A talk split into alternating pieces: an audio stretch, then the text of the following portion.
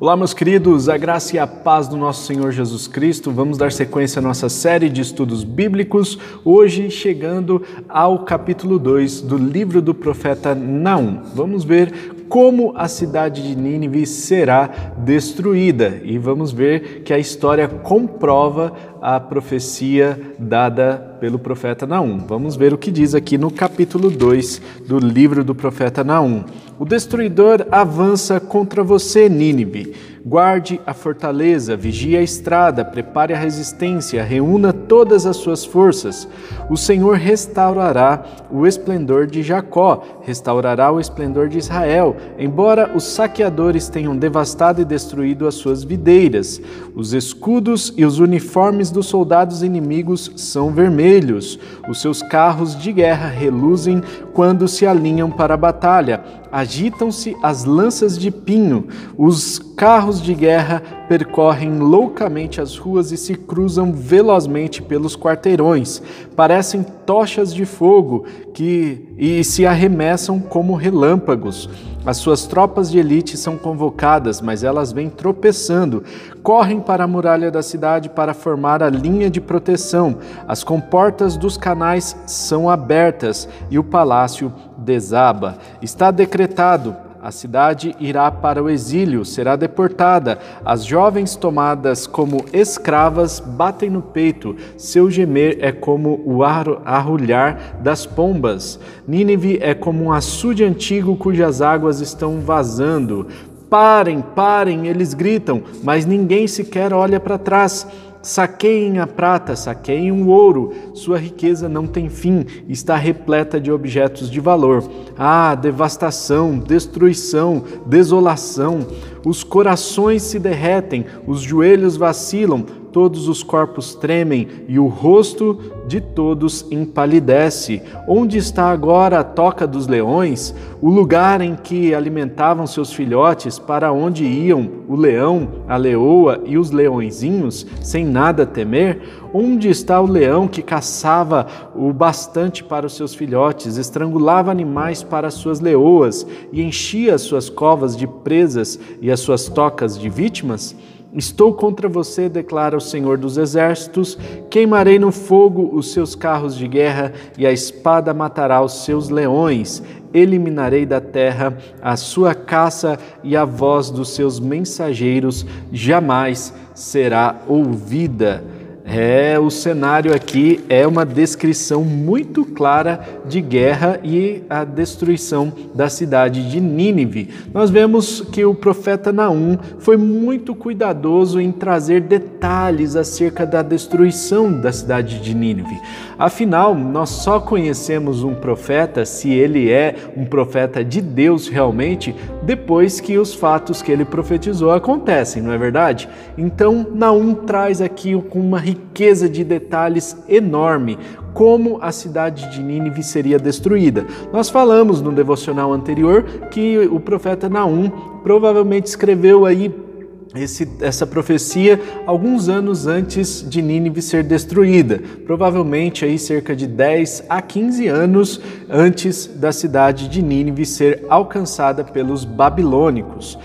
É, o fato é que as incursões do exército ah, assírio para Judá e para também outras regiões ali ao redor fizeram com que o seu exército ficasse enfraquecido. A cidade de Nínive era uma cidade fortificada, era uma cidade que tinha ali os seus carros de guerra, tinha uma proteção muito grande, mas ela tinha um rio que cortava essa cidade. E é muito interessante nós observarmos aqui como foi a descrição dessa destruição da cidade, e de fato isso aconteceu. Os babilônicos cercaram a cidade e represaram esse rio que cortava a cidade. Quando a água foi solta, quando a represa foi desfeita, a água veio com uma violência tão grande que derrubou uma parte da muralha e algumas das, das construções que estavam próximas.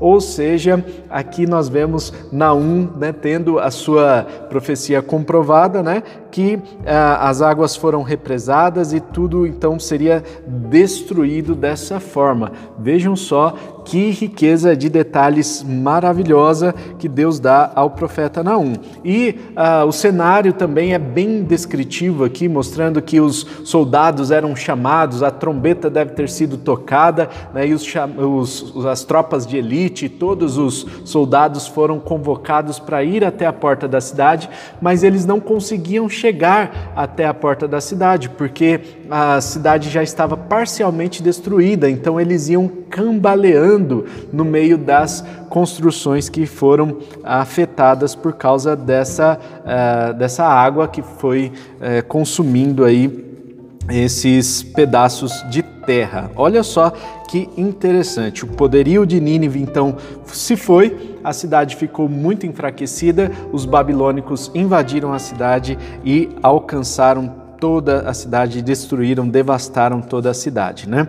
Nós vemos aqui uma descrição interessante também, é, dizendo que os, os escudos e os uniformes dos soldados inimigos são vermelhos, e isso é interessante a gente é, chamar atenção aqui, porque tem gente que pega esse versículo aqui e acha que Deus é contra o, o pessoal que é um pouquinho mais vermelho, né? o pessoal do socialismo, é, não tem nada a ver com isso. Tem gente que pega esse versículo aqui até. É, fora do seu contexto e aplica para essa é, esse outro contexto aí que não existe, tá, gente? Deus não é contra o, o socialismo, não é nada disso que a gente vê aqui. O que uh, nós vemos é um relato de os soldados, dos soldados assírios, eles se vestiam de vermelho. Era um, um, uma cor que simbolizava poder para eles naquela época e, portanto, eles tinham ali os seus os seus carros de guerra que eram vermelhos. Né? Tem gente que fala assim: ah, Deus é contra a riqueza, olha só, carro vermelho que é a Ferrari e tal. Não tem nada a ver com a Fórmula 1. É, isso não passa de. É, não é, é apenas a, prof, a profecia né, do, do profeta Naum, não tem nada a ver com a Fórmula 1.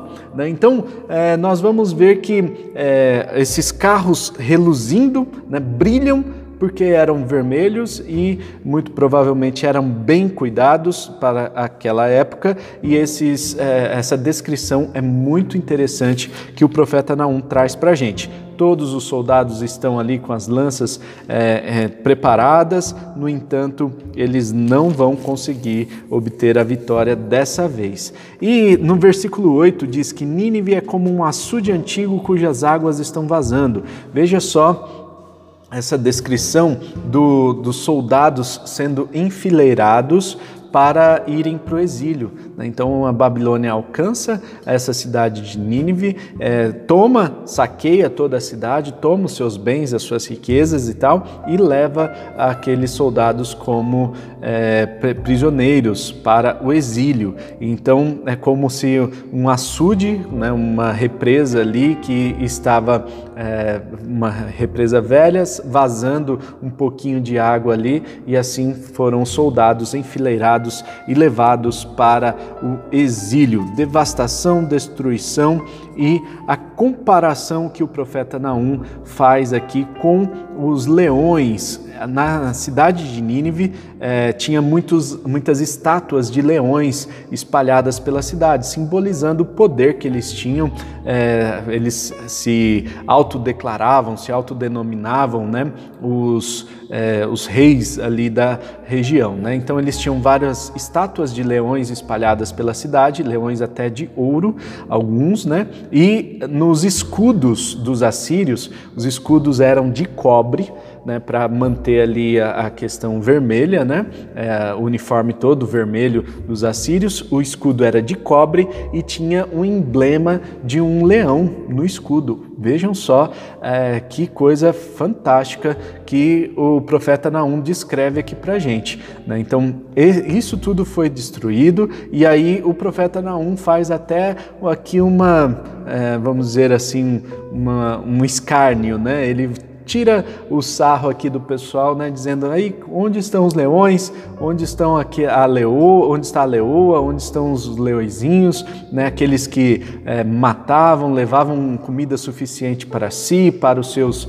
é, filhotes, né, na, na, cova. Eles achavam que a cidade de Nínive era é, muito protegida, que eles estavam seguros ali, e no entanto nós vemos que a, a Babilônia alcançou essa cidade, destruiu, devastou, saqueou essa cidade por completo. Isso tudo porque o mérito não é dos babilônicos, mas os babilônicos foram instrumentos de Deus para executar o juízo contra o povo assírio. Assim, nós encerramos o capítulo 2 e nós vamos ver que no capítulo 3 ainda tem uma lamentação escrita pelo profeta Naum.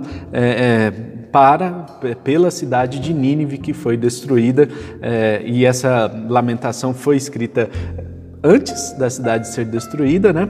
Então era uma lamentação já chorando ali, ah, derramando as lágrimas eh, por tudo que aconteceria por essa cidade. Nós vamos ver no próximo vídeo, se Deus assim permitir. Chama a atenção dos irmãos então para essa profecia detalhada do profeta Naum, que traz ah, esse cenário de guerra bem descrito e traz para a gente também ah, uma revelação muito clara de que Deus é aquele que revela aos nossos corações aquilo que vai acontecer. Deus, ele tem profetas em nossos tempos, não a profecia não foi cessada, né? O dom de profecia ainda existe nos dias de hoje. Acontece que muita gente ah, fica fazendo aí profecia do próprio coração e a gente chama de uma forma é, até é, divertida, né? A gente chama de profetada, né? Então tem gente que gosta de distribuir profetada por aí,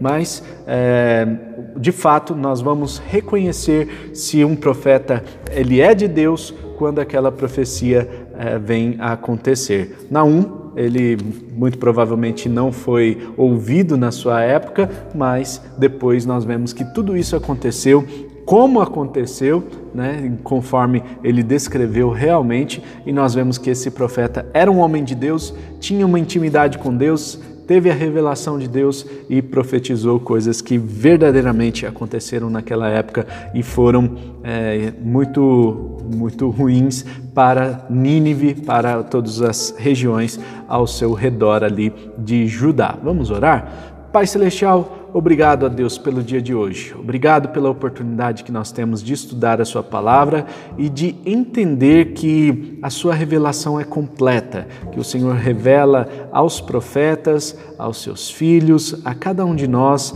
a Sua vontade. E, ó Deus, nós cremos que o Senhor continua agindo nos dias de hoje, continua revelando a Sua verdade nos dias de hoje. Que, ó Deus, nós estejamos atentos, sensíveis e para ouvir qual é a sua boa, perfeita e agradável vontade para as nossas vidas e também para toda a humanidade. Que o Senhor, a Deus, derrame da tua graça sobre nós no dia de hoje, que o teu Santo Espírito seja nosso guia para que possamos fazer a tua vontade e agradar ao Senhor no dia de hoje. Nós oramos em nome de Jesus. Amém e amém. Amém, meus queridos. Amanhã tem o capítulo 3 do livro do profeta Naum. Não perca essa série e depois a gente vai entrar em outras séries aí. Se você não está acompanhando com a gente essa série dos livros proféticos, volta um pouquinho que vale a pena você pegar os devocionais anteriores. E nós temos devocionais de vários outros livros também que você pode aproveitar. Fique por dentro se inscrevendo no nosso canal, ativando o sininho para receber as notificações todos os dias. A gente tem um vídeo novo para você. Um forte abraço, tamo junto, tchau!